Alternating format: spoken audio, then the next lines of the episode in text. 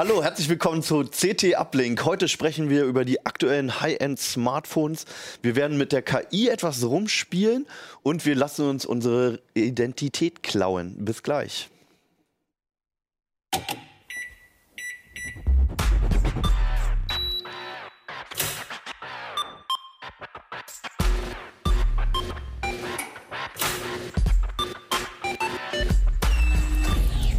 CT Uplink.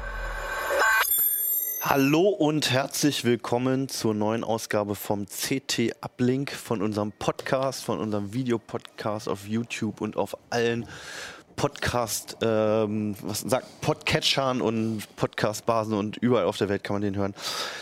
Mein Name ist Hannes Schirulla. Ich habe eine CT mitgebracht und zwar die brandneue CT Nummer 5 2019. Diesmal wieder in Schwarz und Schwarz heißt meistens, dass es ganz gefährlich wird und um Leute mit Kapuzen und Hackern und äh, sehr viel Sicherheit. Darüber werden wir gleich sprechen.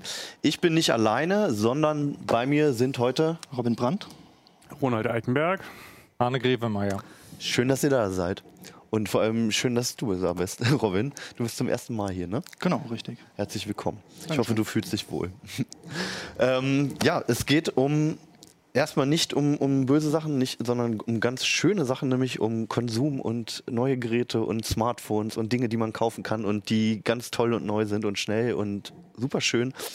Ähm, High-End-Smartphones haben wir getestet. Ich sage wir, weil wir den Artikel zusammen Genau. gemacht haben. Ich werde jetzt trotzdem den Gang zurückschalten und dir ziemlich dämliche Fragen stellen zwischendurch. Ähm, vielleicht erstmal, was sind momentan High-End-Smartphones? Was können die und was definiert überhaupt diese Geräte? Außer der Preis. Einerseits ist es der Preis, andererseits natürlich, äh, sie haben die schnellsten Prozessoren, die haben auch sonst eigentlich alles drin, was momentan halt das Beste ist, was Smartphones hergeben. Besten Kameras, die schärfsten, größten Displays, ähm, die schnellste Leistung. Die haben wir uns angeschaut, wir haben uns davor aber auch angeschaut, ähm, also einen Blick nach vorne gewagt, äh, was kommt denn 2019, was kommt vielleicht über 2019 hinaus. Lohnt sich überhaupt, äh, jetzt noch ein aktuelles Smartphone zu kaufen, wo biegsame Displays ähm, in aller Munde sind. Ähm, die Frage haben wir so ein bisschen versucht zu beantworten und da eben die aktuellen Geräte angeschaut, die auch im Preis jetzt natürlich ein bisschen schon runtergegangen sind. Die sind alle nicht mehr ganz aktuell, also nicht aus diesem Monat, sondern so, so drei, vier, fünf Monate teilweise alt, macht aber gar nichts. Was ja nicht von Nachteil sein muss. Also ich, ich kann mich noch daran erinnern, dass so manche Geräte rausgekommen sind und erstmal völlig verbuggt waren oder nach dem ersten Monat die Foren voll waren mit irgendeinem Fehler, irgendeiner Hardware-Buchse oder so, die kaputt war. Ganz genau. Und das haben wir jetzt in unserem Test. Wir haben sieben Geräte von Android getestet, die High-End-Geräte und das neueste iPhone. Äh, so nicht mehr feststellen können. Die sind alle up-to-date mit Updates gewesen, waren da alle gut versorgt, bis auf eine Ausnahme. Das war das aktuelle LG G7. Ähm, das hat so ein bisschen hinterhergehinkt. Aber Was heißt hinterherhingen bei Software? ähm, die aktuellen Sicherheitsupdates, die Android da monatlich rausgibt, ähm, da sind die Hersteller mittlerweile schon sehr hinterher, äh, da ihre Spitzengeräte zumindest aktuell zu halten. LG hat da aus dem November den letzten drauf, die anderen waren alle Januar. Und Also wir sprechen jetzt Dezember. nicht von der von der wirklich von der Android-Version, sondern größtenteils wirklich von diesen Sicherheitspatches. Genau, von den kommen, ne? Sicherheitspatches, die Google monatlich verteilt und eben Lücken schließt. Ähm, und das ist bei Android mitunter mal ein Problem, ähm, aber bei den Spitzengeräten äh, werden die Hersteller da auch zuverlässiger. Okay. Kann man denn sagen, also dass es sich mittlerweile in dieser Generation vielleicht auch verbessert hat, das Update-Verhalten? Also es ist ja immer noch der Hauptkritikpunkt an Android, zumindest so in unseren Kreisen, ähm, dass man da halt immer nicht weiß, welche Software man welche, bei welchen Herstellern bekommt. Hast du das Gefühl, dass die jetzt disziplinierter, zumindest in dieser Preiskategorie dabei sind? Nach meinem Empfinden ja. Ähm, wie gesagt, bis auf die Ausnahme LG bei uns im Test, sonst hatten die alle den aktuellen Patch drauf. Ähm, wenn wir uns ältere Geräte jetzt auch äh, das S8, nicht nur das ganz neue von Samsung, auch das, die etwas älteren von Sonys anschauen, äh, da hatten die ehemaligen Top-Geräte auch, die sind auch bis heute in der Regel mit recht aktuellen Sicherheitspatches versorgt. Okay. Also ich denke, das hat sich, das ist auf jeden Fall eine Sache, die wir beobachtet haben, die sich verbessert hat, wo die Hersteller deutlich nachgebessert haben. Okay. Ähm, in welchen Preiskategorien bewegen wir uns denn? Wir fangen- Erstmal mit einem unangenehmen Teil anfangen. Der bleibt teilweise unangenehm. Wir fangen an bei 400 Euro ist der Einstiegspreis. Das ist das LT G7. Das ist äh, auch LT-typisch. Das geht relativ schnell runter. Das, Das geht ja noch. Also High-End, wenn man bei iOS unterwegs ist, ist man ganz andere Dinge gewohnt. Ne? Es fing tatsächlich an bei, ich glaube, es kam für 800 Euro damals auf den Markt, Ja. ähm, ist dann aber relativ schnell preislich runtergegangen. Von der Hardware unterscheidet sich nicht groß. Es hat eine etwas andere Displaytechnik, LCD statt OLED. Okay. Ähm, die ist ein bisschen günstiger wohl, aber ansonsten äh, gibt es nichts Auffälliges, woran LG spart. Das ist einfach scheinbar Mhm. sind die nach wenigen Monaten nicht mehr gefragt, sodass die Preise so enorm fallen. Ansonsten reden wir schon ab 600 Euro aufwärts. Okay. Ähm, OnePlus ist mit Honor so ein Hersteller, die ab 500, 600 Euro High-End-Geräte herstellen. Alle anderen knacken zur Markteinführung schon die 1000 Euro und sind Das- mittlerweile noch so um die 800. Das hat sich irgendwie jetzt so eingebürgert, ne? Nachdem, also Apple hat dann einen weiteren Trend losgetreten mit den Preisen irgendwie. Davor waren 1000 Euro einfach nicht zu verlangen für so ein Smartphone und seit dem aber da sind iPhone die 10. Doch willig nachgezogen. Wow, großartige Entwicklung. ähm, sonst brauchen sie immer ein bisschen länger, aber da geht es dann ziemlich schnell, ja. Was die Preise angeht, genau. Da sind sie schnell nachgezogen. Okay. Ähm, ob Huawei oder Samsung, die machen das ganz genauso. Aber Sind die alle auf der gleichen Snapdragon-Generation, also auch das für 400? Ja, also das auch das für 400. Das LG hat auch den neuesten Snapdragon, den 845. Ähm, Huawei baut eigene Prozessoren. Das ist dann der Kirin 980. Den hat auch das Honor verbaut, der das für um die 500 Euro kommt. Und Samsung hat einen eigenen Prozessor drin und natürlich Apple. die Exynos-Familie, ne? Genau. Mhm. Ist es denn immer noch so essentiell, was für ein Prozessor drin ist? Also ich, ich weiß von den Kirin-Prozessoren, das war so vor zwei, drei, vier Jahren, war es halt immer noch so, die waren zwar ganz gut, aber du konntest die schon an eine Grenze bringen, wo du gedacht hast, okay, jetzt würde ich mir eigentlich lieber einen Snapdragon aus der 800er Serie wünschen, weil, die, weil dann doch irgendwie die Grenzen erreicht waren, einfach weil sie nicht so leistungsfähig waren. Ist das noch relevant jetzt? Sind da noch große Unterschiede feststellbar in dieser Preiskategorie? Die sind natürlich noch messbar. Das, Mhm. Also mit den Benchmarks können wir messen. Die Prozessoren können mehr, die können mehr als die Vorgängergenerationen, die können auch mehr als die Mittelklasse-Prozessoren. Ja. Äh, ist natürlich die Frage, ist das notwendig? In der alltäglichen Anwendung, nein. Es Okay. gibt, wird kaum ein App-Hersteller eine App entwickeln, äh, mit der von vornherein weiß, er kriegt nur das auf 5% der Geräte zum Laufen. Von daher sind die da schon immer darauf bedacht, dass die Apps auf möglichst vielen Geräten laufen. Also auch wenn man ein aktuelles Mittelklasse-Gerät benutzt, wird man in der Regel im Alltag da keine Einschränkungen, was die Prozessorleistung angeht, Okay. spüren. Gibt es da große Unterschiede im, im Speicher? Also RAM ist natürlich immer noch ein Thema so, wobei Mhm. das wahrscheinlich dann auch nicht mehr allzu sehr spürbar ist, weil man sich auf den kleinsten Nenner einlässt. Ne? Ähm, Speicher gibt es durchaus Unterschiede. Wir haben, das fängt an von 64 GB, das ist das Pixel hier. Ähm, das Handy von? Google. Ja, genau. Das ist auch nicht weiß. erweiterbar. Ähm, und Honor und na, das OnePlus, die Ja. haben bis zu 256 GB. Das Note 9 gibt es sogar mit 512 GB Flash. Ähm, also nach oben sind da fast keine Und das Grenzen iPhone offen. auch. Ja. Und das iPhone auch. iPhone 10s Max haben wir nämlich auch drin. ja. Und ja, das Note ist sogar noch erweiterbar. Äh, wem Speicher wichtig ist, sollte halt vielleicht darauf achten, dass er nicht unbedingt das 64 GB Gerät nimmt, das dann auch nicht erweiterbar ist. Mhm. Okay. Die gibt es natürlich auch in größeren ähm, Versionen. mit wie viel Speicher kommst du denn zurecht auf deinem Handy? Ich habe 64, aber kann erweitern. Also ich okay. habe eine 200 GB SD-Karte drin, da Ja. sind schon Videos und mal eine Serie drauf gespeichert. Also Mhm. Also ist jetzt 64 ist eng, finde ich persönlich. ja, würde ich auch so einschätzen. Wie, wie sieht es bei euch aus? Man hat schon gerne die Option, zumindest nachrüsten zu können. Ne? Und Ja, diese gut. Aufpreise sind ja zum Teil echt unverschämt. Ja. Für, weiß ich nicht, 64 Gigabyte mehr, 100 Euro oder noch mehr Aufpreis zu verlangen. Das, Mhm. äh, aber vieles kann man ja inzwischen in die Cloud auslagern und ich. Das ja, sagst du aus dem Security-Ressort, Ronald.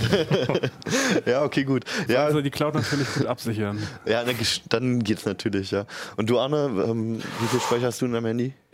Offen gesagt, ich weiß es gar nicht. Bei mir ist es so, ich trenne ganz stark zwischen Filme gucken auf dem Tablet und äh, Handynutzung als Handy und Okay. WhatsApp-Kiste. Das heißt, du hast du nicht viel Medien drauf oder sowas, Nee. was viel frisst. Ja. okay, gut. Wir haben ja, glaube ich, sogar, also du hattest gerade vom Aufpreis gesprochen, wir haben ja sogar das 10S Max, glaube ich, das sieht man dem jetzt nicht an, aber da stecken 512 Gigabyte drin. Ähm, ich habe den Preis jetzt nicht gerade im Kopf, ist, aber es sollten so um die 1400, 1300 Euro sein. Kleinwagen sozusagen. Mm, Und da tut es dann schon weh. Micro SD-Karte habe ich jetzt gerade auch nicht im Kopf, aber kriegst für einen Apfel und ein Ei mittlerweile, Ja. ne, die, äh, die Karten. Okay, gut. Also darauf sollte man achten. Du hattest es schon angesprochen, ähm, es gibt immer noch verschiedene, also erstmal gibt es sehr große Displays, fällt mir hier jetzt gerade auf bei den Geräten. Ne? Die sind alle relativ Sind von vorne kaum zu unterscheiden. Spannweiten halt auch. Ähm, in welchen Displaygrößen bewegen die sich jetzt? Also von 5 Zoll ist man ja jetzt auch schon Das ist lange weg. eigentlich von, ne? 6 Zoll aufwärts. 6 Zoll, okay. Genau, und dann die einzige Chance, das von vorne noch zu unterscheiden, sind dann eigentlich, haben sie Notch, haben sie V1 Plus. äh, Oh ja, so Notch, eine- da so können wir gleich auch noch mal drüber Kleine sprechen, ja. Einkerbung Ja. oder noch die klassischen Displayränder. Was ist der Notch und warum behandelt man den wie eine Religion? Oder streitet darüber wie eine Religion? Ja, ist wahrscheinlich vor allem Marketing. Sie wollen, Hersteller können da schön die Kamera oben unterbringen und dann ja, damit werben, dass sie noch kleinere Displayränder haben. Ja. Aber dafür, wenn man sich gerade das Pixel Was- anschaut, sind es dann richtig große Einkerbungen im Display. Äh, mittlerweile gehen sie auch schon wieder zurück, einige Hersteller, und versuchen, diese ganze Uhr zurückzudrehen und das Loch im Display zu vermarkten. Das Also macht das Honor. Wir sprechen hier gerade von der Einkerbung, ich weiß nicht, ob man das sieht, oben im Display, das ist hier jetzt das Huawei, da wo irgendwo noch die Kamera hin muss und der Sensor. Genau. Und das Schöne ist an den Geräten ist zwar, dass sie halt einen sehr schmalen Displayrand haben, aber irgendwo müssen die Sensoren hin. Und da hat sich, ich glaube, Apple als erstes oder äh, Essential Phone waren, Essential, glaub ich, stimmt. Essential Phone, diese komische Genau, und Apple hat es dann populär Firma, gemacht. Genau. Hat sich ausgedacht, da einfach so einen Einschnitt reinzumachen. Ich finde es ja immer noch unheimlich hässlich. aber so eine, das Glas ist halb leer, das Glas, Glas ist halb voll Debatte. Ne? Also Ja. die einen sagen, ja, das ist irgendwie was, was stört und die anderen sagen, das Display ist dafür größer. Ne? Und früher hatten wir da oben halt den Rand. Dafür haben wir da jetzt halt noch ein bisschen Display für Ja. ein paar Icons. Also, Aber ich, also, oh Gott, wir hätten die mal aufladen sollen, fällt mir gerade auf. Ähm, wie oft. Versuch's nicht.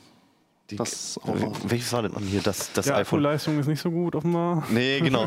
Also wie oft nutzt du halt hier diese Bereiche rechts und links vom Display dann irgendwie, ja, um da was reinzustreichen so. Also da ist, gibt's, kannst du ja auch kaum Naja, die- Informationen irgendwie festhalten. So. Naja, die Uhrzeit ist da, die, der Akkustand und so Mhm. bei Android sind ja auch diese Icons von den Notifications, glaube ich, zum Teil da. Ja, stimmt. Die hätte man sonst halt unter der Displaykante, äh, also oberhalb, Ja, ähm, hinter, unter dem dicken Balken sozusagen äh, anbringen müssen. Also eigentlich gewinnt man ein bisschen was durch diese Augenbrauen. du bist ja sehr optimistisch. okay, gut. Also es gibt dann halt auch so Zwischenlösungen, ne, mit dem, einfach mit dem, mit dem Punkt oben, mit der Kamera. Honor hatte auch nochmal eine spezielle Lösung, ne? Honor ist jetzt dazu übergegangen, einfach äh, ein Loch ins Display zu stanzen. Das ist dann, ja, hier seitlich ist dann die Kamera, die da rausschaut. Äh, das fällt tatsächlich bei der Benutzung kaum mehr auf. Also wir haben das dann ja, getestet und irgendwann, dass das fällt wirklich kaum mehr auf. Das ist ein ganz Also kleines es Loch. stört nicht, oder? Nee, es stört überhaupt nicht. Ähm, da gehen jetzt wahrscheinlich auch noch ein, zwei Hersteller zu über. Da werden, da wird Honor nicht der einzige Hersteller bleiben als Mhm. Aber Tochter von Huawei. Galaxy S10 gab es schon Bilder, wo es angeblich so ist. Genau, da wird es ja wahrscheinlich auch so, Mhm. so kommen. Andere versuchen, die Kamera ausfahrbar zu machen, aber das hat sich auch nicht wirklich durchgesetzt. Es gibt auch witzigerweise bei manchen, äh, gibt es ja so einen Modus, den Notch auszublenden, wo man dann einfach die obere Zeile halt im Bildschirm wird dann einfach geschwärzt, Genau, einfach als hätte geschwärzt. man halt diesen Bildschirmrand wieder. So, das ist ja völlig absurd einfach nur. Das wird richtig absurd, wenn es dann wie LG mit LCD-Display ist und das nicht richtig schwarz ist und man es doch die ganze Zeit sieht. Ja, okay, gut. Äh, also es ist eine gute Idee. Irgendwie muss man, ist es eine Kompromisslösung wahrscheinlich, ne? Äh, genau, aber noch kurz zur Displaytechnik. Es gibt LCDs und OLEDs immer noch, ne? Genau, und der Trend geht ganz klar zu OLEDs, äh, Okay. die einfach das sattere, tiefere Schwarz darstellen können, die höheren Kontraste dadurch haben. Mhm. Ähm, und in der High-End-Klasse gab es in unserem Vergleich noch zwei Geräte, die das nicht hatten, ein OLED-Display. Das waren das Honor mit dem Loch Ah, ja. Display ähm, und das LG. Mhm. Das sind aber auch gute Displays. Also das ist jetzt nicht so, dass man sich den ganzen Tag dran stört, äh, wenn man das benutzt. Also Ja, außer man ist so ein krasser Display-Fetischist, wie, genau, wie manche in der. Redaktion, ja. und legt sie die ganze Zeit nebeneinander, die Handys, dann erkennt man vielleicht den Unterschied. Aber ähm, Okay. ich denke, ein LCD ist auf jeden Fall auch nutzbar, die ja. in der High-End-Klasse da Also, für, also deiner Meinung nach ist es, Man, man, man kann es merken, aber es ist nicht unbedingt der relevanteste Punkt. In meinen Augen ist das nicht. Nein. Okay. Ja, früher hatten hatte man ja noch das Problem, dass die OLEDs oft sehr viel dunkler waren. Aber das hat sich auch gelegt, ne? Also große Also wir haben da richtig, also wir gibt's da nicht mehr. hatten da ein paar Geräte, die wirklich mit zum hellsten waren, was wir je gemessen hatten, Mhm. auch von OLEDs. Ähm, also wem viele YouTube-Videos wichtig sind, brillante Displays, haben zum Beispiel das äh, aktuelle Samsung, das Note 9, Mhm. äh, das Sony, das XZ3 war das. Das, das sind richtig gute OLED-Displays, richtig helle Displays. Okay. Das Einzige, das so ein bisschen dunkler war als der Rest, das war tatsächlich das LCD-Display vom Honor. Mhm. Äh, da kann es vielleicht in der Sonne mal ein bisschen problematisch werden, aber wirklich kritisch ist das auch nicht, die Werte. Okay, also an sich erstmal alle sehr gut. Genau. Gab es überhaupt irgendeinen Ausfall, wo man gesagt hat, Finger weg von diesem Gerät? Nee, also unser Urteil war durchaus, also die Geräte, die wir vorgestellt haben, die acht, äh, die kann man schon alle empfehlen, wenn es einem das Geld wert ist. Ähm, man muss dann halt wissen, was, sind meine Anforderungen an Telefon. Ähm, wem Kameras wichtig sind, der sollte vielleicht dann nicht das LG oder das Honor nehmen. Äh, der ist besser mit ähm, dem aktuellen Google bedient, mit dem Google Pixel. Das ähm, Google ist ein Hersteller, der sehr darauf achtet, auch per Software nachzuhelfen, dann auch äh, während das, nachdem es schon erschienen ist, weiter die Kamera verbessert. Okay. Dass es beispielsweise im Dunkeln gute Bilder macht. Da ist das ziemlich unübertroffen. Andere Hersteller wie Huawei haben drei Kameras verbaut, die alle drei überraschend gute Bilder machen. Das ist da tatsächlich mehr als Marketing. Ja, selbst die billig, die haben ja mittlerweile immer zwei. Mehr ist immer Kameras. besser. Genau, und in dem Ja. Fall stimmt es teilweise. Also das Okay. hat dreifach Tele und ein Weitwinkel. Das ist okay. Also für Schnappschüsse kriegt man da durchaus Sachen drauf, die man ohne diese Zusatzkameras nicht hätte einfangen können. Mhm. Aber das Pixel, das reicht tatsächlich mit einer Kamera. Das ist gut genug. Mir, mir wird es reichen. Also Mhm. wie gesagt, im Dunkeln denke ich, ist nach wie vor das Beste auf dem Markt. Huawei hat auch mittlerweile so einen Nachtsichtmodus, also wo KI die Kamera steuert und die, Anpassung, die Einstellung anpasst, dass es äh, im Dunkeln hellere, schönere Fotos macht. Das funktioniert gut. Ähm, worauf man verzichten muss, ist natürlich ein Weitwinkel, den kann auch die Software nicht errechnen. Mhm. Ähm, den Zoom versuchen zu berechnen, ist in meinen Augen nicht so gut wie der optische von Samsung oder Huawei, die Also da ist dann eine einfach ein zweite Digi- Kamera haben. Digitalzoom, wo dann aus dem Bild ausgeschnitten wird im Prinzip, ne? Ganz, da, da haben sie auch eine KI und berechnen dann eben den Zoom. Das funktioniert okay, ähm, aber die Konkurrenz, auch Apple hat äh, einen optischen Zoom in Mhm. sein Handy gebaut. Das ist schon noch ein Stück besser. Also da sind sie noch nicht ganz so weit. Aber das kann bei Google immer passieren, dass das mit einem Update auf ein neues Level gehoben wird, die eigene Kamera. Gutes Beispiel dieser Nacht. genau, das kam auch erst nach Veröffentlichung. Mhm. Ah ja, okay, gut. Ähm, bist, du hast mir eigentlich schon den guten Stichpunkt, äh, einen guten Stichpunkt geliefert, um zum nächsten Thema zu gehen, nämlich die KI, aber das mache ich jetzt nicht. ich, wa- ich warte nämlich noch mal ein, zwei Fragen an dich. Ähm, hast, hat dich der Test soweit überzeugt, dass du jetzt wieder zu einem oder überhaupt mal zu einem High-End-Gerät greifen würdest? Oder ähm, ich weiß gar nicht, mit welchem Gerät du eigentlich unterwegs bist. Ich habe ein. High-End. Ich kaufe immer das High-End von Ja. der Vorgängergeneration. Ah, okay. Ähm, 800 Euro ist, ist echt heftig. Meins ist noch, Ja. noch neu, wird auch noch Android 9 kriegen, von daher Welches hast du? äh, das Motorola Z2. Ah ja, okay, ja gut. Das, Und mhm. das wird noch die neueste Version kriegen, von daher da warte ich noch ein bisschen ab, aber nicht, weil ich auf biegsame Displays oder so warte. Also, ähm, ich denke, da könnte man durchaus zugreifen. Mhm. Ähm, wenn die noch ein bisschen in- im Preis fallen, würde ich mir auf jeden Fall auch aus der Generation noch eins. Ah ja, okay. Also du versuchst eher, eher nochmal so ein Schnäppchen zu schießen, wenn dann die neuen Geräte kommen, ja. Es dauert ja auch gar nicht mehr so lange, weil bald MWC ist und äh, da zumindest ein paar neue Modelle vorgestellt werden, die aber bestimmt mehr als 400 Euro kosten. okay. Also wenn ihr mehr wissen wollt, wie immer in der CT, ein sehr ausführlicher Test ähm, mit großer Tabelle und riesigem Überblick ähm, der momentanen High-End-Geräte, die teilweise zu echten Schnäppchenpreisen halt weggehen, weil sie halt schon seit ein paar Monaten raus sind. Äh, falls ihr ein paar Tipps braucht, findet ihr im Heft. So, wir gehen jetzt weiter und zwar zu Spielereien mit KI. Ich nenne es mal Spielereien, eigentlich sind es gar keine Spielereien, ne? das ist, sind große Dinge, die die Ja. da vollbringen. Es macht Ähm, doch Spaß. Arne, was, was, kann, was kann die KI mittlerweile? Was kann die? Die kann viel. Ähm, Die Forschungsseiten haben diesmal äh, richtig Spaß gemacht, das muss man sagen. Es ähm, fällt diesmal in zwei Themen auf den Forschungsseiten. Das eine ist die Geolokalisierung von Fotos. Dahinter steht der Gedanke, dass man häufig Fotos hat, ähm, bei denen man nicht weiß, wo die vielleicht geschossen worden sind.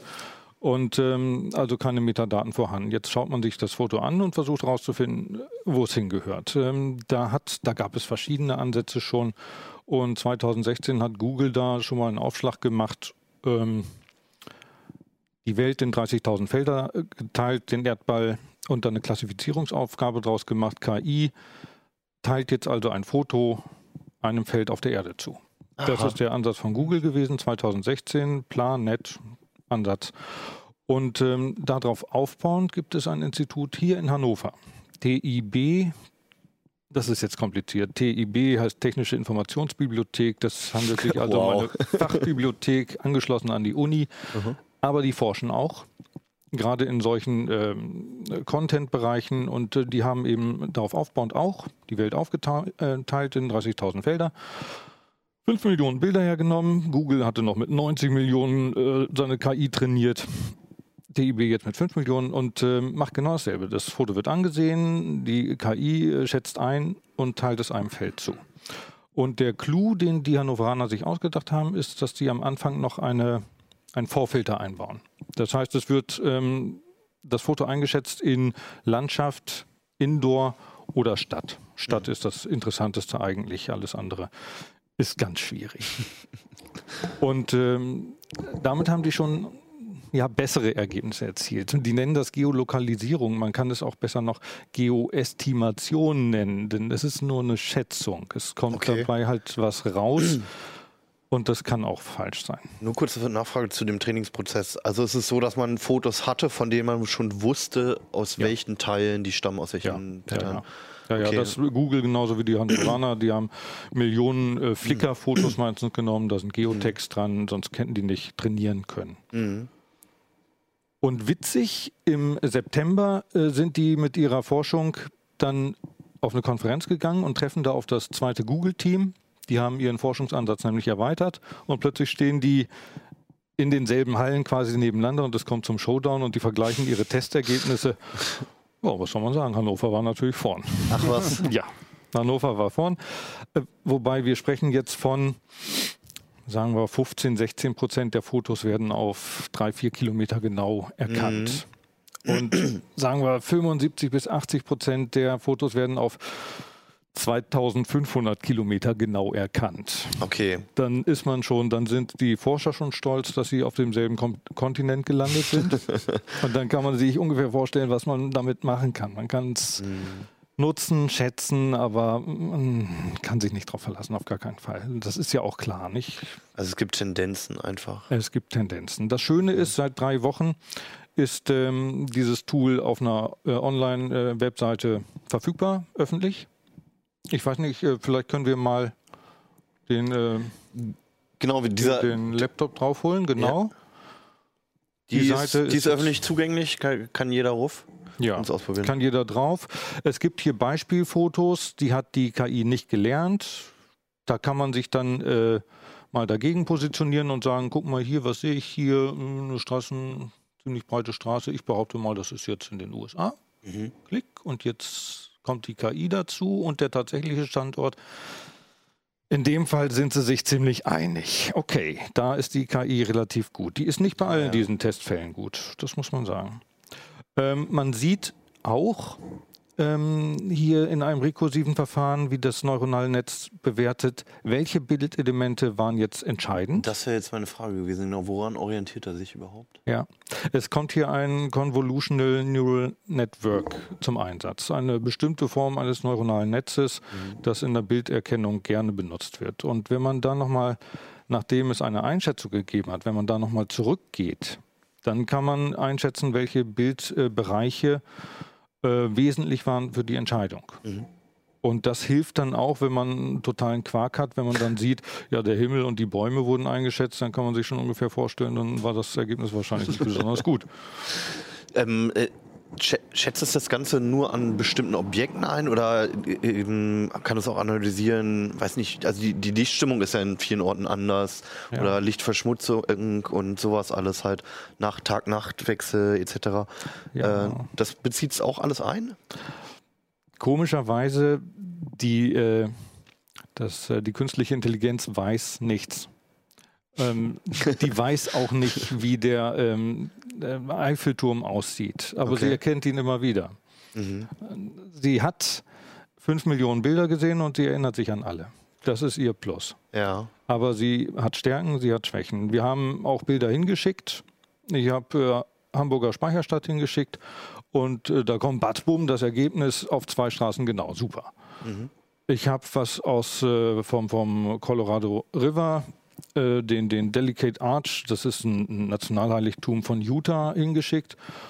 Äh, da glaubte die KI, das müsste wohl Grand Canyon sein, hat sich um ein paar hundert Meilen vertan. Wundert man sich. Ja. Ich habe ein Foto vom Fujiyama hingeschickt, da war sogar noch eine Pagode drauf. Da glaubte die Software, das wäre in Kalifornien. Also es ist Licht und es ist Schatten. Ja, also ganz kurz dazu, ähm, witzigerweise gibt es in, in Kalifornien, in San Francisco, einen, einen recht bekannten Teegarten, wo diese Pagoden rumstehen. Also vielleicht ist das die Entschuldigung, warum er es da Könnte sein. zugeordnet hat, ja. Könnte sein. Es Ja, wurde ja. da auch mit einem Vulkan verwechselt. Vulkan ist gleich Vulkan. Also er macht es ziemlich stumpf eigentlich. Er noch. macht das stumpf. Okay. Kann man dann trotzdem von, von Intelligenz sprechen? Es ist ja eigentlich nur ein Automatismus des Abgleichs. Ja. Ne? Das ist typisch für das, was wir heute künstliche Intelligenz nennen. Es ist eine reine Klassifizierungsaufgabe. Ah ja. Und äh, das wird hier akkurat äh, verfolgt und äh, man hat da auch noch Verbesserungsansätze und man wird da sicher noch weiter dran arbeiten, aber es ist eine reine Klassifizierung. Warum nimmt man nicht noch mehr Fotos? Erstmal, weil man sie kriegen muss. Das mit Zuordnung eins. vor allem, ne? man muss wissen, Man von braucht wo die Fotos stammen. akkurat mit Zuordnung. Man braucht auch gewisse Qualitätsmerkmale bei den Fotos. Mhm. Äh, der zweite Google-Ansatz, die arbeitet mit 30 Millionen Fotos. Also man kann das schon tun. Ah ja. Aber auch Google sieht man, die sind von 90 auf 30 Millionen runtergegangen, weil die an der Qualität der Fotos gearbeitet haben. Mhm. Das muss man schon. Und man muss die Daten verarbeiten können natürlich Ja. auch, ja. Okay, spannend. Na gut. So, ähm, genau, ja. Also die Anwendung ist, glaube ich, klar, wofür man es anwenden kann. Also erstmal im Privatbereich natürlich. Und wie gesagt, man kann die Webseite ausprobieren. Genau. Man kann ein eigenes Foto da dann auch Man kann lassen, jetzt hochladen. beliebige äh, Okay. eigene Fotos hochladen und ähm, Die URL wird jetzt gerade hoffentlich eingeblendet von unserem Ja. Johannes. gut. Ähm, genau, und du hast aber noch ein zweites Thema. Es tut sich nämlich Richtig. noch ganz viel anderes. Ne? Bei KI Ein zweites Thema, das wird gerade die Zuhörer interessieren, die äh, sich auf Versicherungsbetrug äh, ähm, spezialisiert Da haben. muss man jetzt vorsichtig sein, von welcher Seite, ja. Also ähm, es gibt den Gedanken, wie erkenne ich äh, Fehler in Schadensberichten. Ähm, man kann an den Bildern manipulieren natürlich. Äh, man könnte auch äh, Schadenssummen erhöhen oder man kann Schadensberichte äh, vielleicht aus dem Netz raussaugen, die ganz gut funktionieren und daraus einen eigenen Fall stricken. Äh, solche Fälle kann irgendein Schadensbearbeiter äh, theoretisch wahrscheinlich immer rausfinden. Das kostet aber viel Arbeit. Und da gibt es vom Fraunhofer SIT jetzt eine ganze äh, Werkzeug, äh, einen ganzen Werkzeugkasten, um äh, so etwas automatisiert rauszufinden. Das heißt, die haben eine reiche Menge an äh, Bildbearbeitungstools ähm, oder Bildbearbeitungsentdeckungstools ähm, erzeugt, mit denen man rausfindet, ob Bildbereiche kopiert wurden oder ob Bildbereiche größer gezogen wurden. Wenn äh, ein Kratzer größer machen, dann ist das eine Vergrößerung. Eine Ja. Vergrößerung heißt aber immer, die Pixel werden auseinandergezogen. Naja. Dazwischen wird aufgefüllt mit Interpolationsverfahren, die lassen sich alle natürlich erkennen. Das jetzt automatisiert zu können, das ist eben die neue Qualität. Ähm, das ganze Projekt ist gleich mit Versicherungswirtschaft gemeinsam aufgesetzt worden. Ja. Die waren da Wenn es darum geht, Geld zu sparen, dann sind sie natürlich dabei, ja. Ganz Klar, genau. ja. Ganz genau. Mhm. Das äh, führt dazu, dass man natürlich retuschierte Fotos werden erkannt, ähm, Vergrößerungen, äh, fremde Bildbereiche aus anderen Fotos werden erkannt. Okay. Aber auch wenn man nicht einen kleinen Kringel reinmache, um dem Sachbearbeiter zu zeigen, welchen Kratzer ich eigentlich meine, oder wenn ich den Kontrast erhöhe und die Helligkeit erhöhe, dann sind das auch äh, Bildmanipulationen, die natürlich dann hier irgendwelche Alarmglocken schlagen lassen.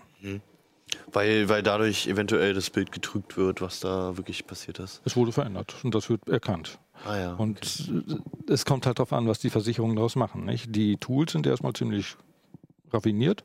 Mhm. Wenn man sie richtig einsetzt, ist es okay. Wenn man es falsch macht, ist eben verkehrt. Dazu gibt es eine Zifferanalyse. Ziffernanalyse, da ist auch eine Menge Hirnschmalz dahinter. Ähm, es werden die Rechnungsbeträge von einem Quartal analysiert. Und wenn man dann merkt, da sind aber ganz oft 900 Euro Beträge und ganz selten 200 Euro Beträge, dann klingelt es auch. Und Da Okay. gibt es auch statistische Verfahren, die dann sagen, das darf es geben, anderes darf es eigentlich nicht Okay, geben. also wie die, wie die Ziffern quasi verteilt sind, ob es eine Gleichmäßigkeit entsteht. Und so. Genau, normalerweise muss es genau andersrum sein. Die 1 vorne muss relativ oft passieren und die 9 vorne müsste relativ selten passieren. Dazu gibt es Benford-Analysen und so weiter.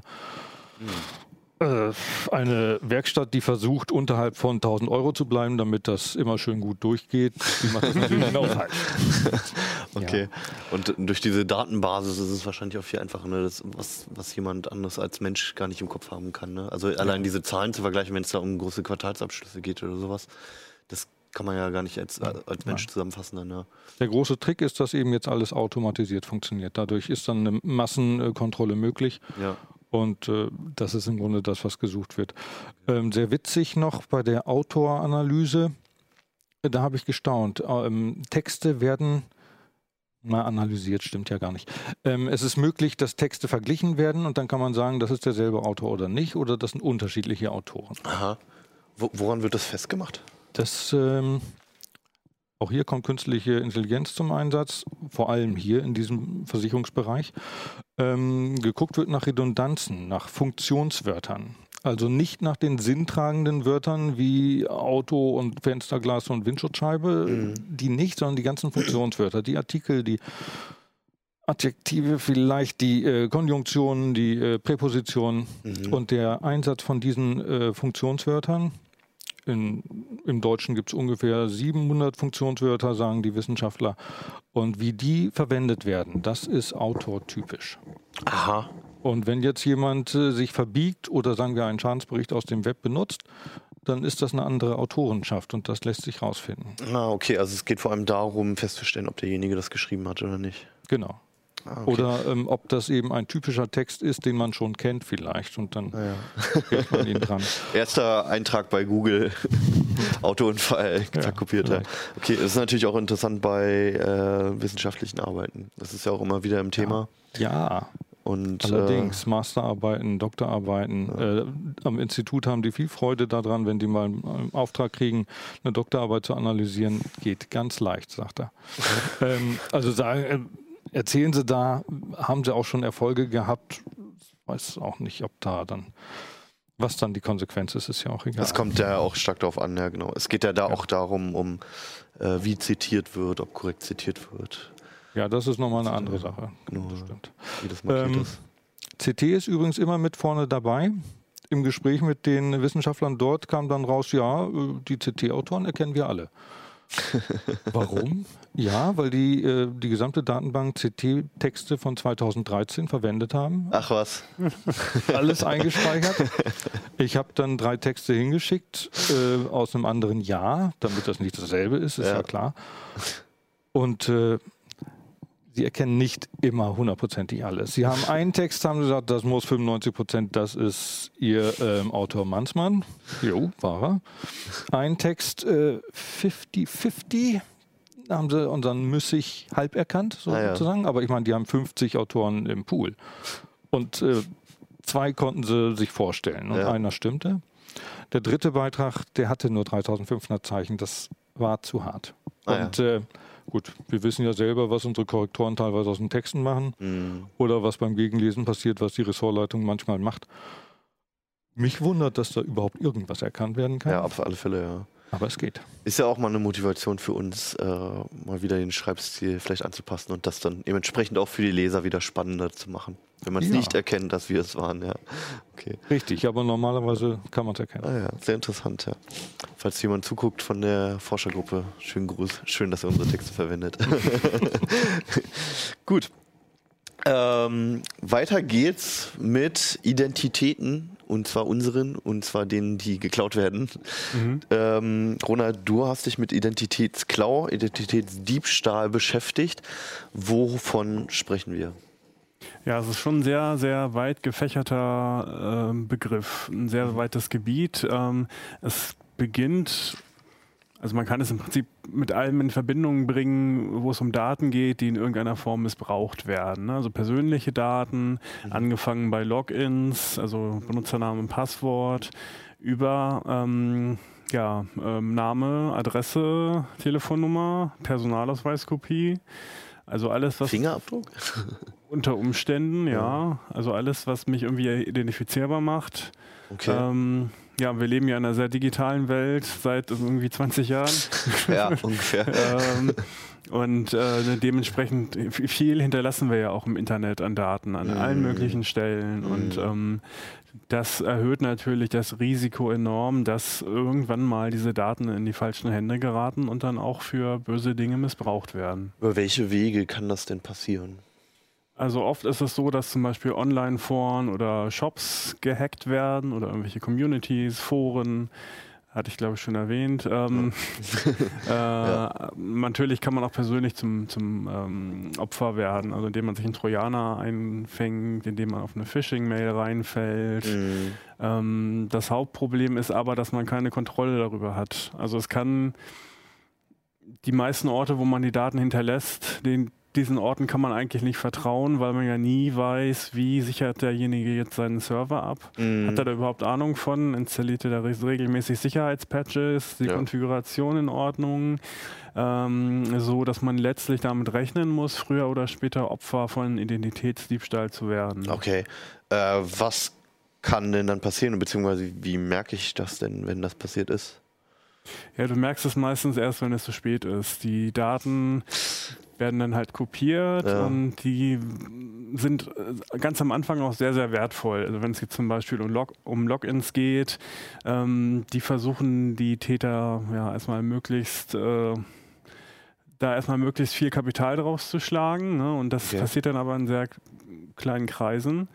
Wenn sie dann in die Öffentlichkeit kommen, also wenn sie dann irgendwie im Darknet für 40 Dollar für ein paar Milliarden Stück gehandelt werden, dann ist es, ähm, ja, dann kursieren sie schon seit Jahren und äh, dann ist das nur noch der letzte Versuch, da ein bisschen Geld rauszuholen, weil alles andere nicht mehr funktioniert. Ach so, also das heißt, wenn, wenn man bei uns zum Beispiel die Meldung liest, dann ist, ist es schon eigentlich fast alles vorbei und man kann eigentlich seine Identität kann man ja leider nicht austauschen, aber ähm, eigentlich ist das Kind schon in den Brunnen gefallen. dann, Ja, also man müsste eher umgekehrt an die Sache rangehen und ähm, davon ausgehen, dass man jetzt schon betroffen ist, es aber noch nicht weiß. Und Oh Gott. sollte dann äh, lieber ja, präventiv aktiv werden, als dann Ja.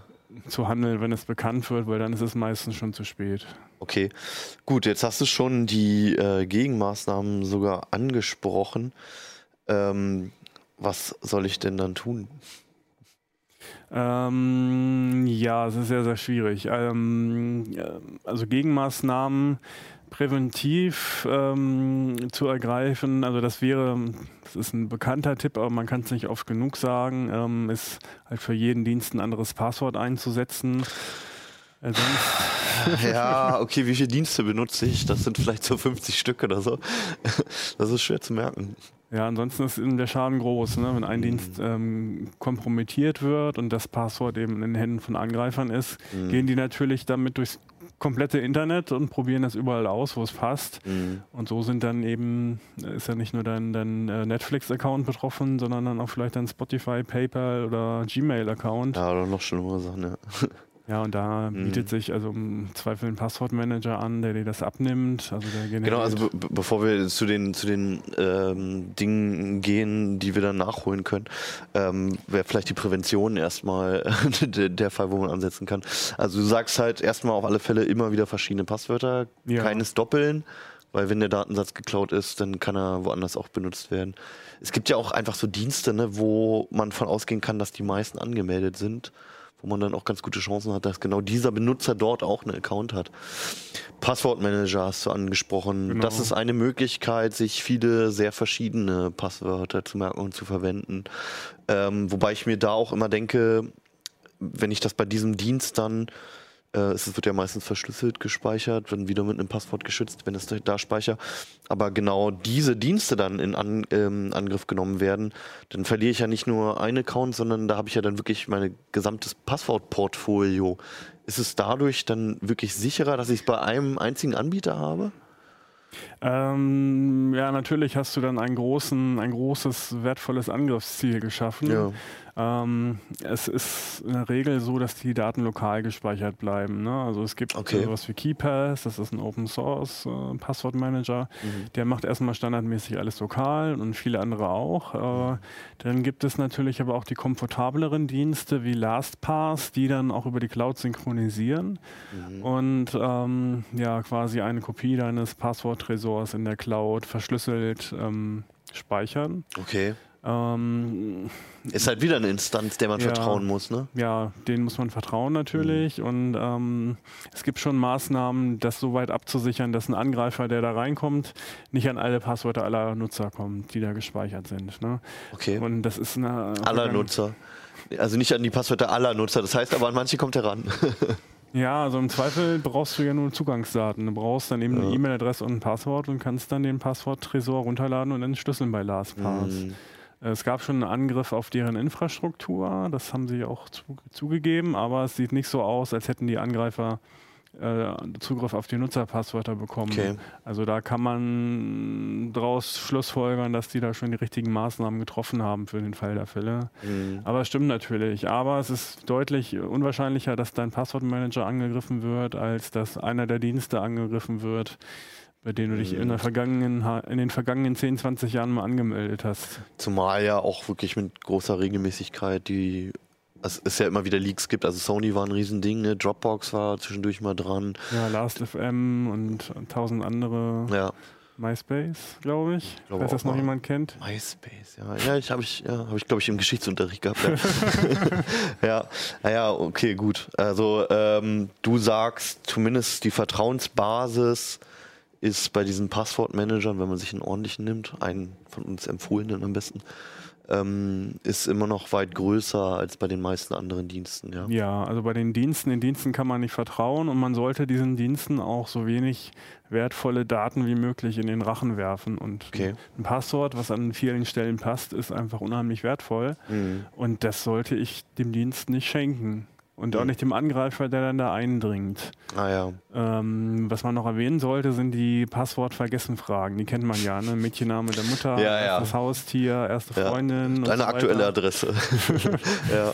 Ähm, das kann man natürlich leicht erraten in den meisten Mhm. Fällen mit Informationen, die man bei Facebook und Co. findet. Mhm. Da sollte man sehr genau aufpassen, was man da eintippt. Ähm, ja, es sollte halt nicht zu erraten sein und auch nicht zu recherchieren. Ähm, und es kommt erschwerend hinzu, dass ähm, bei so einem Cyberangriff wo die Angreifer in die Datenbank einsteigen, die nehmen auch die Antworten auf diese Fragen mit. Also die wissen dann auch, wie den Mädchennamen deiner Mutter, Ja. dein erstes Haustier und so weiter Mhm. und können das dann auch bei anderen Diensten benutzen, um über diese Passwort-Vergessen-Funktion in den Account einzusteigen. Ah, okay. Ähm, also das ist genauso kritisch wie ein Passwort, was man da eingibt. Ja. Und man sollte da schon ein bisschen variieren und ja, im besten Fall auch ähm, lügen, bis sich die Balken biegen. Also, was man sich dann wiederum schwerer merken kann. Ne? Also Ja. das ist ja auch das Problem, dass, dass Dinge, die, also diese Fragen sind ja deswegen so persönlich, weil man es sich einfach merken kann, die Antworten. Und umso absurder die, die Antworten halt werden, umso schwieriger ist es für einen selbst dann auch wieder nachzuvollziehen. Ne? Ja, Okay. kann man sich notieren. Man kann sich für solche Zwecke eine zweite Identität ausdenken, also äh, für diese Antworten auf diese Fragen. Mhm. Man kann auch ähm, Teile des Seitennamens da reinfließen lassen, ne? dass man dann Aha. noch, weiß ich nicht, die ersten drei Buchstaben von eBay oder so hinten dranhängt, dass man zumindest unterschiedliche Antworten hat bei den verschiedenen Seiten. Okay, also man, also wenn man jetzt wirklich ein einziges Passwort hätte, dass man das dann je nach URL oder was auch immer variiert, dann, also systematisch meinst du, ja? genau, es geht bei den Passwörtern, aber es geht eben auch bei den Antworten auf diese Passwortvergessensfragen. Ah, okay, verstehe. Gut, ja. Das wären ja auch Informationen, die ideal für so einen Phishing-Angriff dann wären. Ne? Also wenn ich irgendwie weiß, wie deine erste Katze hieß oder sowas. Äh, meistens ist ja der, der Login auch noch mit der E-Mail-Adresse verbunden. Ja. Sodass es einfach wäre, bei dir halt mal eine sehr persönliche Frage zu stellen und dadurch Vertrauen aufzubauen über die E-Mail-Account. Okay, verstehe. Ähm, vielleicht nochmal zu der Passwortwahl. Also wenn ich mich jetzt dagegen entscheide, so ein, so ein Passwort-Tresor zu benutzen, ähm, was sind die allgemeinen Tipps, wie man ein Passwort wählen sollte von eurer Seite aus? Also ich habe damals noch, vor längerer Zeit war noch der Tipp von euch, einen Satz zu nehmen und Groß- und Kleinschreibung zu übernehmen und nur die Anfangsbuchstaben der, der, der Wörter zu benutzen beispielsweise. Dadurch kommt ein ziemlich absurdes Passwort raus, was man sich aber einfach merken kann. Was sind denn eure aktuellen Tipps? Also, ihr hattet jetzt letztens zum Beispiel den Papierzettel mal wieder ins Gespräch gebracht, was ich ja interessant fand, war, dass zu Anfang Inter des Internets irgendwie immer das war, von dem alle abgeraten haben, irgendwo einen Zettel zu haben, der rumliegt. Also der Zettel ist unproblematisch, solange du gut auf den Zettel aufpasst. Also du solltest ihn nicht, nicht, Daher, möglichst nicht an den Monitor kleben oder an die Tastatur, sondern ähm, ins Portemonnaie. ja, Ähm, da okay. Das ist äh, besser als zum Beispiel eine Word-Datei auf dem Rechner, weil ähm, an den Zettel im Portemonnaie kommt eben kein Trojaner. Ja, Und ähm, ja, wenn du dich dafür entscheidest, ähm, also auf das Portemonnaie passt man ja schon ganz gut auf in der Regel, die meisten.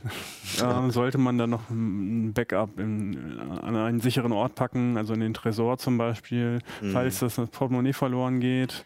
Ähm, hast du natürlich sonst ein Riesenproblem, wenn deine Passwörter weg sind. Ja, oder was ich bei euch auch gelesen hatte, falls halt mal die Bude abbrennt, ne?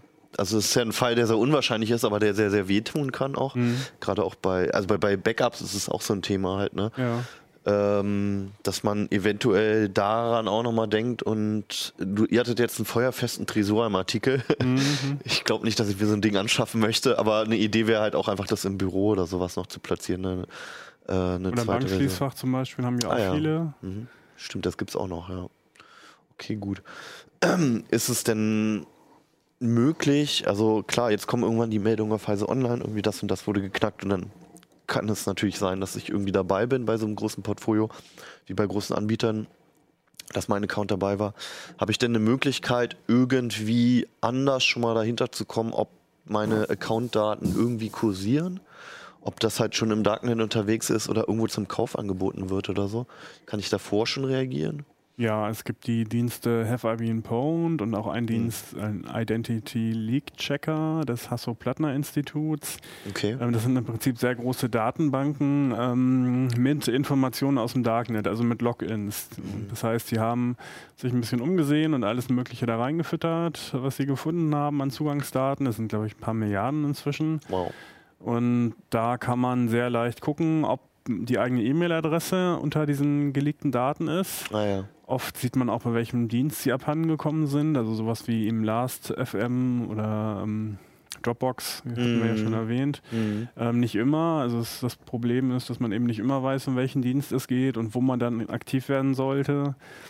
Ähm, ja, und der zweite Dienst, beziehungsweise der dritte Dienst, der auch von Troy Hunt, der Have I Been Pwned betreibt, ähm, das ist Pwn Passwords. Und da kann ich Passwort eingeben auf einer Webseite und gucken, äh, wie oft das schon im Darknet passiert. Das kann übrigens sehr frustrierend sein, kann ich aus eigener Erfahrung sagen, ja. Ja, also man sollte noch dazu sagen, also das ist mm, natürlich klar, sollte man nicht irgendwelche Passwörter auf irgendwelchen Webseiten eingeben. Ähm, in dem Fall kann man das sehr gut nachvollziehen, dass äh, sich dieser Troy Hunt, das ist Ja. ein Sicherheitsforscher, Gedanken gemacht hat, hat äh, so wenig wie möglich über das Passwort zu erfahren. Okay. Und also da im Wesentlichen wird das gehasht. Also da entsteht eine Zeichenfolge draus und dann werden da, glaube ich, die ersten fünf Zeichen dieses Hashes Mhm. von insgesamt 40 an den Server geschickt und der schickt dann alle möglichen Hashes zurück, die mit diesen fünf Zeichen beginnen. Naja. Der Browser kann dann halt gucken, ob das zusammenpasst, ob das Passwort betroffen ist, ähm, ohne dass er eben das Passwort an den Server verrät. Ja, es ist schon ein bisschen beängstigend erstmal, wenn, wenn eine Webseite nichts anderes tut, als das eigene Passwort zu verlangen, ja. Okay, aber von eurer Seite aus, ihr sagt, das ist in Ordnung, das ist nachvollziehbar, das ist, äh, soweit es möglich ist, sicher und man kann den Dienst benutzen. Ja, also man muss natürlich einen Tod sterben, sage ich mal. Man verrät Mhm. ein bisschen was über sein Passwort oder zumindest über den Passwort-Hash. Äh, Mhm. Das ist aber noch nicht kritisch, würde ich sagen. Und wenn man doch Zweifel daran hat und selbst diese fünf Zeichen des Hashes, der 40 Zeichen lang ist, wenn man selbst diese fünf Zeichen nicht verraten möchte, Mhm. haben wir auch im Heft einen schönen Artikel von Pina, der beschreibt, wie man sich diese Datenbank der Passwort-Hashes, also über 500 Millionen sind es, glaube ich, äh, herunterladen kann. Das sind 11 Gigabyte und in dem Pack dann sind es, glaube ich, 25 Gigabyte. Und wie man die dann lokal durchsuchen kann. Das ähm, Ah, okay.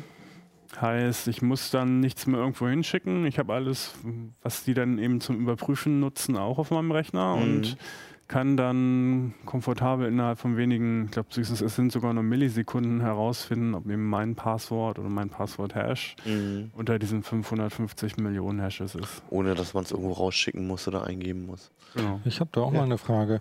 Wenn ich, ähm, weil ich jetzt so viele verschiedene Passwörter habe, wenn ich jetzt ähm, auf der richtigen Seite das falsche Passwort eingebe, ist das dann problematisch? Sollte ich dann zusehen, dass ich dieses Passwort wieder wechsle, weil das ja mitgehört sein könnte oder von Ja. dem Website-Betreiber aufgenommen worden sein könnte? Theoretisch ja, ich halte die Wahrscheinlichkeit aber für sehr gering. Also im Idealfall erfährt der Webseitenbetreiber dein Klartextpasswort ja nie, auch nicht in dem Fall. Ähm, wenn du auf, komplett auf Nummer sicher gehen willst, dann müsstest du das wahrscheinlich ändern. Ähm, aber die Wahrscheinlichkeit, dass der, erstmal, dass das Passwort überhaupt äh, mitgeschnitten wird und dann auch noch irgendwie zum anderen Dienst zugeordnet werden kann, ist, glaube ich, eher verschwindend gering. Also Okay. Hast du noch irgendeinen Tipp? Ja, Zwei-Faktor-Authentifizierung, ganz wichtig. Ah, okay. ja. ähm, ja, muss man immer wieder sagen. Also das ist das Beste, was man machen kann. Ah. Ähm, also wer es nicht kennt, ähm, im Wesentlichen bekommt man ja einen Code aufs Handy geschickt per Mm. SMS oder vom, von der App Mm. erzeugt, auch auf dem Handy. Und den muss man dann beim Login bei einem Dienst dann zusätzlich zum Passwort eintippen. Mhm. Ähm, das äh, sorgt für extrem viel Sicherheit, weil ein Angreifer, der eben deine Zugangsdaten hat, kann diesen Code halt nicht erzeugen. Ne? Solange er ein persönliches Gerät nicht hat, also Genau. meistens das Smartphone, ne? Er könnte das Smartphone natürlich auch haben oder das Smartphone auch infiziert Ja, haben, gut. aber das ist sehr, sehr unwahrscheinlich, Mm. wenn es nicht gerade ein gezielter Angriff ist. Mhm. Und ähm, deswegen erhöht das die Sicherheit enorm. Also es Mhm. gibt da schon irgendwie auch Fälle, wo das dann in Phishing irgendwie eingebaut wurde, dass man da nach dem zweiten Faktor gefragt wurde, aber ich sag mal so, es geht ja immer um Wahrscheinlichkeiten. ja, und ich Mhm. würde sagen, so zu 99 Prozent ist das eine sehr, sehr gute Idee, das zu Mhm. aktivieren. Okay. Ja, ich, äh, ich stöhne nur so, weil, ähm, also ich habe das bei manchen Diensten und bei den meisten funktioniert es auch sehr gut. Nur beispielsweise bei Apple ist es sehr, sehr nervig gelöst und gerade wenn man so Accounts hat wie wir im Ressort, die man halt zu mehreren benutzt, fängt man dann jedes Mal an, äh, irgendwie ein Gerät zu suchen, das, was es gerade anzeigen kann und ähm, hofft dann halt, dass man noch irgendein registriertes hat oder ja. Aber klar, ja, es ist natürlich eine gute Idee und alles, was wenig Aufwand bedeutet, ist auch meistens nicht, ein, äh, nicht allzu sicher. Ne? Ja, zum Aufwand ähm, muss man sagen, ich glaube, das wissen manche nicht, dass man das bei vielen Diensten so einstellen kann, dass man es nur beim ersten Login auf einem Gerät machen muss. Ah ja. Das heißt, äh, ich habe einen Oder neuen per Rechner. Browser, ne? Ist das, glaube ich, meistens. Ja, Ja. ja, ja, also ich habe einen neuen Rechner oder einen neuen Browser, Ja. ähm, logge mich da zum ersten Mal ein und muss dann eben diesen zweiten Faktor eingeben. Mhm. Beim zweiten Mal dann schon wieder nicht. Mhm. Und äh, der Angreifer, für den ist es ja immer das erste Mal dann mit deinen Zugangsdaten, Ah, ja. der wird dann natürlich danach gefragt. Mhm. Ähm, aber du merkst es im Alltag dann gar nicht mehr, weil so oft wechselst du den Rechner ja nicht oder den. Browser oder das Smartphone. Ja, kann ich auch nochmal aus eigener Erfahrung sagen, ähm, wenn du halt ein Inkognito-Fenster aufmachst jedes Mal, dann hast du halt das Problem, dass es nicht gespeichert wird. Mhm. Und dann musst du es halt jedes Mal machen, ja. Okay, gut, ja, aber es ist natürlich eine gute Idee und man kann den Leuten nur ins Gewissen reden. okay, das nehmen wir so mit. Ich danke euch für die schöne Sendung. Ich fand es sehr interessant. Und ich habe noch eine Ankündigung. Hat, daraufhin hat mich äh, Achim noch hingewiesen. Wir haben am, wenn ich es richtig hinbekomme, am 22.02. um 2 Uhr, also um 14 Uhr, nicht in der Nacht, ähm, haben wir eine Sendung über Hardware und wie man so seinen eigenen Rechner zusammenstellt und wie das Ganze funktioniert. Das Ganze basiert auch auf unserem idealen PC, den wir öfter mal im, in der CT vorstellen. Und das Besondere an dieser Sendung ist, dass sie live ist und dass ihr entweder zuvor oder auch live Anfragen stellen könnt und die per E-Mail bzw. per Chat an uns schicken könnt. Ähm, je nachdem, wie ihr das möchtet. In der E-Mail wäre wichtig, den richtigen Betreff äh, oben einzutragen, damit wir schon mal das einordnen können, um welche Themen es geht. Die richtige E-Mail-Adresse wird hier jetzt hoffentlich gerade eingeblendet und ihr könnt euch sehr gerne melden und wir werden versuchen, euch zu helfen. Vielen Dank. Genau, da ist er schon. Zum Beispiel an, an uplink.ct.de. Und äh, ja, vielen Dank und wir sehen uns nächste Woche wieder. Ich hoffe, ihr, euch hat es genauso viel Spaß gemacht wie uns. Ich fand es sehr, sehr gut, die, vor allem die Themenmischung. Und ich habe wieder ganz viel gelernt und ich weiß wieder, dass ich mich um meine Passwörter besser kümmern muss. Es ist ein leidiges Thema, so wie Backups. Aber es ist eine gute Idee. Und ja, bis dann. Schönes Wochenende. Ciao. CD Uplink.